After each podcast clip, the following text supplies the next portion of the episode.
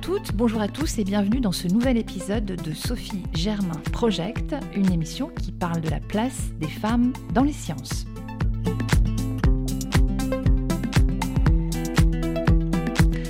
Aujourd'hui, nous nous intéressons à la science girly, c'est-à-dire la science que l'on réserve aux filles, la science que l'on repeint en rose et que l'on peint en rose, quoi.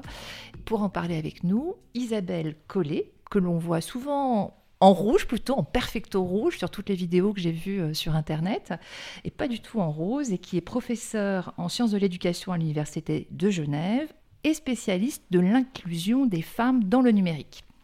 Et l'on ajoute aussi que vous êtes euh, informaticienne. Alors si j'ai demandé à vous rencontrer, c'est que je vous ai entendu parler à plusieurs reprises justement de cette science repeinte en rose. Et ça m'a interpellée car Sophie Germain a été confrontée à cette science girly, réservée aux filles.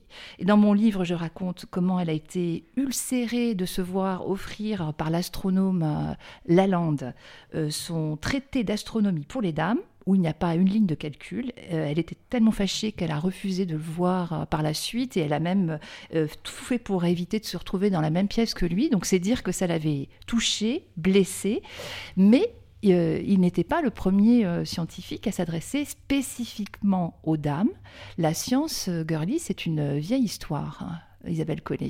Alors oui, c'est une vieille histoire qui en plus n'a pas besoin de logique pour fonctionner. C'est-à-dire que la personne qui a traduit Newton en français, c'est Émilie du Châtelet. Quand on dit traduit, ça veut dire traduit et commenté.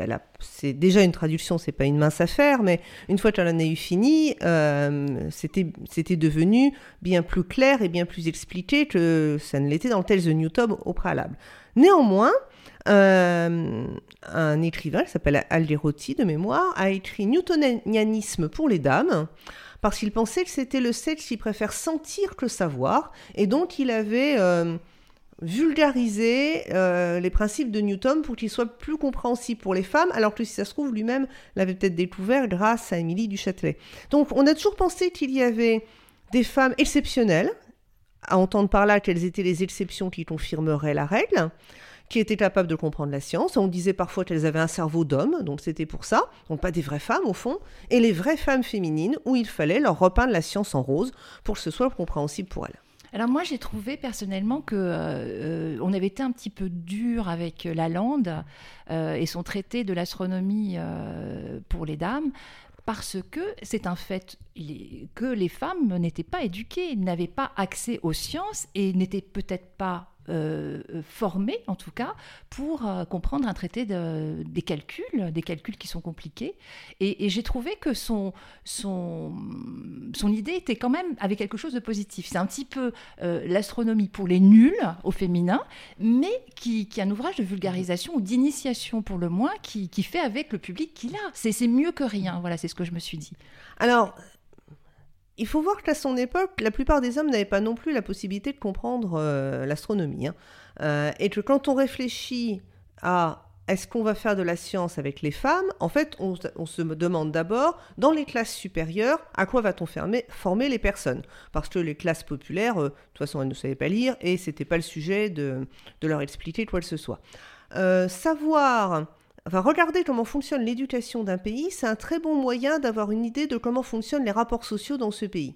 C'est-à-dire, il y a un groupe dominant, donc là en l'occurrence des hommes blancs et riches, qui vont décider euh, qui doit savoir, qui doit apprendre, qu'est-ce qu'on doit apprendre et sous quelle forme on doit l'apprendre.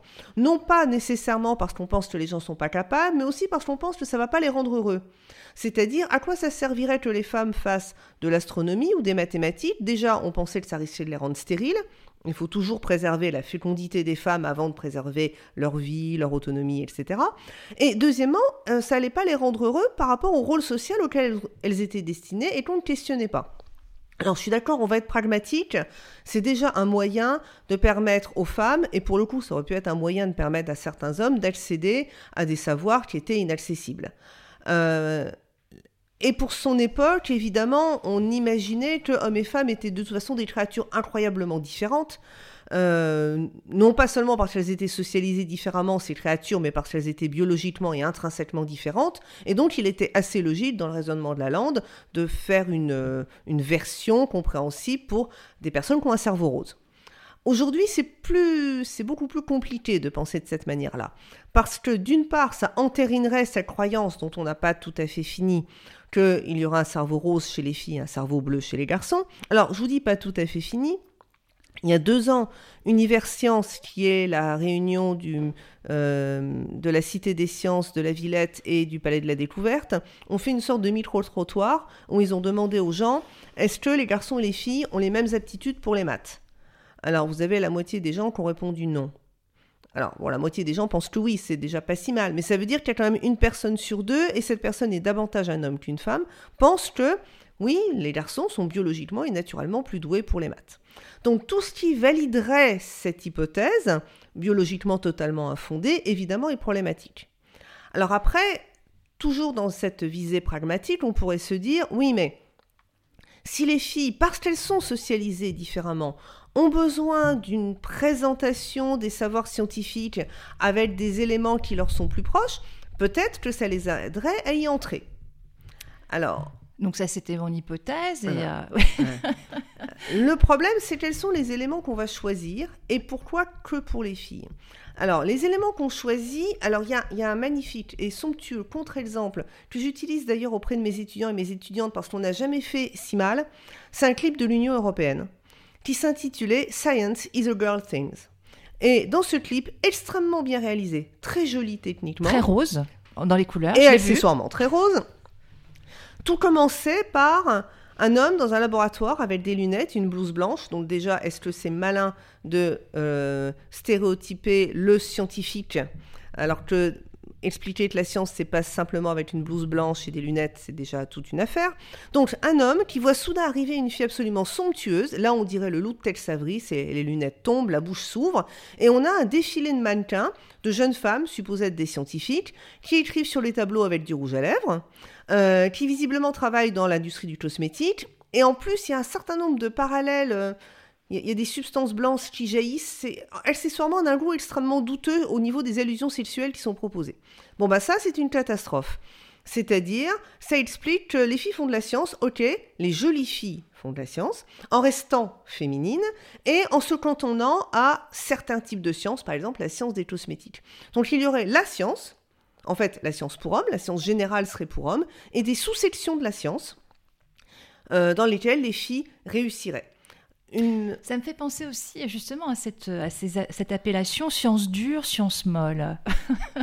Puisque les sciences dures étaient quand même assez réservées euh, aux garçons. Alors de toute façon, les termes dur et mou, déjà, euh, ça fait des allusions euh, sexuelles, sexuées tout à fait claires. On hein. peut peut-être expliquer ce que ça regroupe d'ailleurs. Voilà. Hein. Donc les sciences dites dures sont les sciences qui sont euh, la physique, la chimie, euh, la technique, la biologie, etc. Et les sciences dites molles sont ce qu'on appelle les sciences sociales et les sciences humaines, c'est-à-dire euh, la philo, la sociologie, la psychologie, etc. Soi-disant, enfin jusqu'alors, il y a moins de calculs, moins de, mathématiques. Voilà, moins de mathématiques, sachant que les, chiffres, voilà, les étudiants et les étudiantes qui vont en psycho ont souvent un grand moment de déprime en réalisant toutes les stats qu'on va leur demander de réaliser. En socio également, hein, maintenant. Hein. Et dans, dans certaines branches de la socio également. Donc euh, ce distinguo euh, sur une science qui serait euh, pour filles versus une science qui serait pour tout le monde, mais à partir du moment où vous créez la science pour filles, l'autre devient pour garçons. Alors il y a un superbe exemple qui est fait à partir de planisphères qui sont sortis il y a quelques années. Donc quand vous étiez petit et petite, vous avez certainement eu des planisphères avec des océans bleus et des terres marrons. Bon bah maintenant est sorti des planisphères avec des océans rose clair et des terres rose foncé. Alors un, c'est idiot. Deux, ça veut dire que la planisphère dite normale, bah, elle devient garçon, puisque maintenant il en existe une version fille. Et ça, c'est ce qui se passe dès qu'on dit on va faire de l'informatique pour filles, des robots pour filles, des, euh, de la chimie pour filles, on va faire des parfums. On exclut tout le reste de la science en disant que puisque celle-là est pour fille, bah forcément, au miroir, l'autre devient pour garçon. Et on voit aussi, bien sûr, dans les magasins de jouets, les coffrets, enfin les coffrets euh, chimie, les coffrets cuisine. Alors cuisine, je trouve que c'est un petit peu plus mixte maintenant, ou alors on a des coffrets euh, plus euh, petits travaux manuels, décoration, colliers de perles, etc. Là, on voit des filles, là, on voit du rose, etc. Chimie, j'ai l'impression que c'est un peu plus, c'est un peu plus garçon, ça reste garçon. Loisir créatif, hmm. ce serait les filles, ouais. mais loisir Ah, on pense pas que vous ferez votre métier à partir des loisirs créatifs. Ça reste euh, pas très important. Alors la chimie, alors ça, dépend, c'est-à-dire euh, il y a des coffrets de chimie qui travaillent sur les parfums. Alors là, ouais, on vous met du rose partout parce que, évidemment, les parfums, ce serait pour les filles. Et la chimie, c'est un exemple assez amusant parce que en France, dans les filières de chimie, les filles sont majoritaires. En Suisse, on considère que c'est vraiment une discipline masculine. Alors qu'est-ce qui se passe? C'est pas la même chimie c'est-à-dire en Suisse, chimie renvoie à chimie industrielle, ce qu'on appelle chimie lourde, les garçons. En France, la chimie renvoie à ce qu'on appelle la chimie fine, là encore, dur, mou, lourd, fin, et c'est un truc pour filles. Évidemment, la chimie n'est ni pour filles ni pour garçons à la base. C'est simplement euh, les représentations qu'on met derrière ce que l'on peut produire en chimie, elles sont extrêmement genrées. Donc fine, parce que euh, les filles ont, aussi cette... Euh, euh, cette réputation en fait d'être particulièrement habile dans, la minutie, euh, dans les, dans les petits gestes, dans euh, voilà précise, etc. Mhm. Et d'ailleurs, ça avait été des arguments pour les embaucher, par exemple. Donc, je viens de Genève pour les embaucher dans les métiers de l'horlogerie. Les petites mains, comme leur nom l'indique, c'est des femmes parce qu'elles seraient plus précises, plus délicates pour faire les petits assemblages. La conception horlogère, par contre, bah non, c'est toujours aussi petit, mais visiblement pour concevoir, là, on n'a plus besoin de cette minutie ou de cette précision. Alors, est-ce qu'on lutte maintenant contre justement cette différenciation euh, euh, des, jouets, enfin des, de ce qu'on offre, de ce qu'on présente comme image aux, filles, aux, aux, garçons, aux petites filles, aux petits garçons d'ailleurs, euh, ou aux plus âgés? Est-ce que les fabricants de jouets maintenant font un peu plus attention à ça justement? Alors, il y a eu d'une part une charte en France à Noël dernier des jouets non sexistes. Donc, déjà, il y a une volonté, alors, c'est pas contraignant, mais en tout cas, c'est une charte et les fabricants de jouets ont été réunis en les mettant en face du fait qu'on vit dans un monde plus moderne que le monde de leur catalogue de jouets et qu'il serait bon de réfléchir de façon un peu plus mixte. Ça, c'est une chose. D'autre part, du côté des parents, il y a un ras-le-bol. C'est-à-dire, on a vu une augmentation du marketing genré, c'est-à-dire tout segmenté, une partie pour les filles, une partie pour les garçons. Ce qui permet de vendre deux fois le même produit. Absolument, ce qui permet de vendre deux fois le même produit, c'est-à-dire comment donner le tapis d'activité rose euh, à ma fille de trois mois une fois que mon fils de trois mois est plus grand. Oui, bah en soi, pourquoi pas, hein non, euh, ça semblerait impossible, et y compris sur les vêtements. Euh, jusqu'à la moindre barboteuse ou bavoir, ils sont devenus extrêmement genrés parce qu'il semblerait infamant de mettre un bavoir rose à un garçon.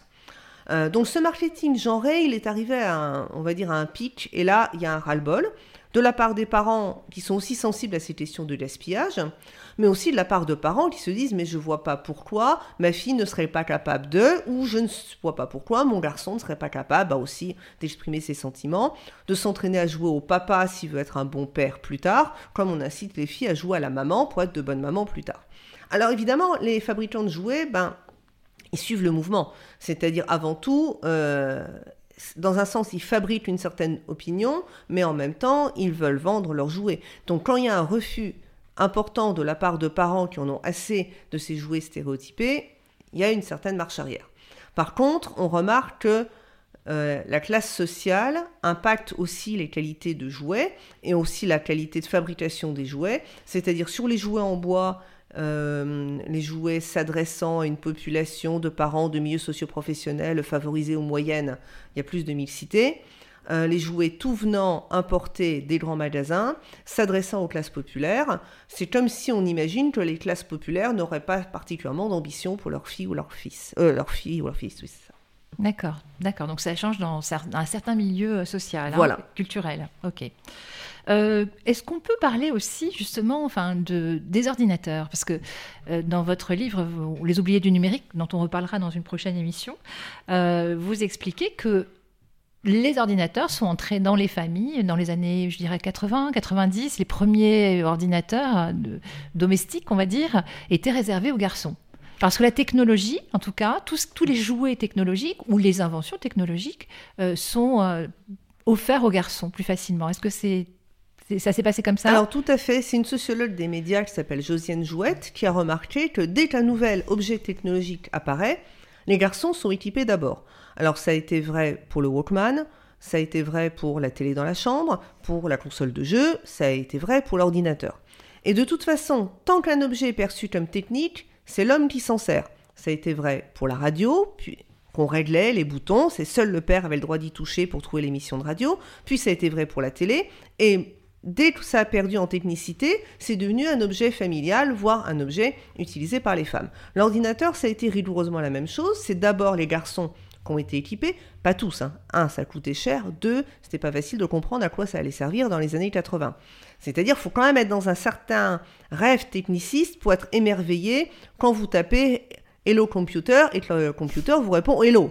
Moi, ça me faisait vibrer, mais je peux comprendre que tout le monde ne soit pas fasciné par ça. Et j'ai recueilli des récits de jeunes garçons qui expliquaient qu'ils allaient vendre l'idée à leurs grands-parents en leur disant c'est génial, ça me permettra d'être meilleur à l'école. Enfin, on allait chercher n'importe quoi, on, collectait les pièces jaunes pour réussir à convaincre sa famille d'acheter ce truc fabuleux qui, à l'arrivée, faisait pas grand-chose, mais qui faisait rêver comme on rêvait à travers les films de science-fiction. Et effectivement, c'est d'abord les garçons qui ont fait ces rêves, parce qu'en même temps, cette sous-culture, alors aujourd'hui on appelle ça la sous-culture geek, euh, à l'époque le terme n'était pas connu, mais cette sous-culture existait déjà, via donc la science-fiction, les jeux vidéo, le monde de la tech, qu'on n'appelait pas encore le monde de la tech évidemment, et c'est les garçons à qui ça parlait d'abord. Et vous aviez un exemple euh, fameux aussi avec Barbie, hein Barbie informaticienne. Ah oui, Barbie informaticienne. Bon, alors, l'univers de Barbie est rose. Ok, soit. Donc Barbie informaticienne a des lunettes roses, un téléphone portable rose, un sac à main rose pour mettre son ordinateur rose. Ok, c'est l'univers de Barbie. En soi, le rose euh, n'est pas une couleur qui va nécessairement induire quoi que ce soit. Mais euh, si je puis dire, le naturel de Barbie revient au galop parce que quand on lit le livre qui s'appelle Je peux être, et en l'occurrence Je peux être ingénieur en informatique. Le livre de Barbie. Le livre de Barbie. On s'aperçoit qu'en fait, elle peut pas être. Parce que euh, ce que fait Barbie quand elle programme, mais elle programme pas. Elle fait le design des jeux vidéo. Et c'est Steven euh, qui va l'aider à transformer ça en un vrai jeu, comme elle dit. Et puis il va lui arriver un truc horrible, elle va avoir un virus qu'elle va imprudemment répandre partout parce que quand même elle n'est pas bien douée en informatique. Et là encore, Steven va lui sauver la mise. Donc en fait, ce livre qui s'appelle I Can Be Computer Engineer est en train de prouver que Barbie, non, ne peut pas être ingénieur informatique. Hmm. Donc ça, c'est un travers de la science en rose. Très bien. Bon, alors, je crois qu'on a, on a un peu fait le tour pour la science girly, la science rose. Je voulais savoir quand même, est-ce que vous avez, euh, vous collectionnez alors les photographies euh, de, jouets, d'objets euh, roses réservés aux filles ou pas? Alors, en fait, tous les ans, je renouvelle mon stock. C'est-à-dire, quand je fais des conférences ou même quand je parle à mes étudiants et mes étudiantes, on me dit Ouais, mais ça s'est beaucoup arrangé. Bon, bah, tous les ans, j'ai ma nouvelle livraison. En fait, on s'aperçoit que ça dépend des terrains. Il y a des terrains qui s'arrangent, il y a des terrains qui s'arrangent pas et il y a des bastions qui résistent. Donc je renouvelle mon worst of tous les ans et je montre alors soit des jouets, soit des publicités. Euh, ma, dernière capture, entre guillemets, c'est le sol de ma pharmacie, où il y a des autocollants sur le sol avec des publicités pour un dentifrice. Et on voit des enfants se laver les dents. Et ces enfants ont des caractéristiques. Donc on a Wilfried le bolide, euh, Clara la starlette, etc., etc. Alors oui, évidemment, aujourd'hui encore, les... même quand ils se lavent les dents, filles et garçons sont pas socialisés vers les mêmes activités. Donc si on, trouve nous-mêmes des, objets, des jouets, euh, des magazines qui représentent encore aujourd'hui la science girly, on vous les envoie. Volontiers, euh, le... mais vous allez voir, le fond est quasiment inépuisable. Merci beaucoup Isabelle Collet. Nous nous retrouvons bientôt pour présenter votre livre Les oubliés du numérique, oubliés et ES évidemment, et pour parler de la place des femmes dans l'informatique et la tech. Alors à bientôt pour un nouvel épisode de Sophie Germain Project.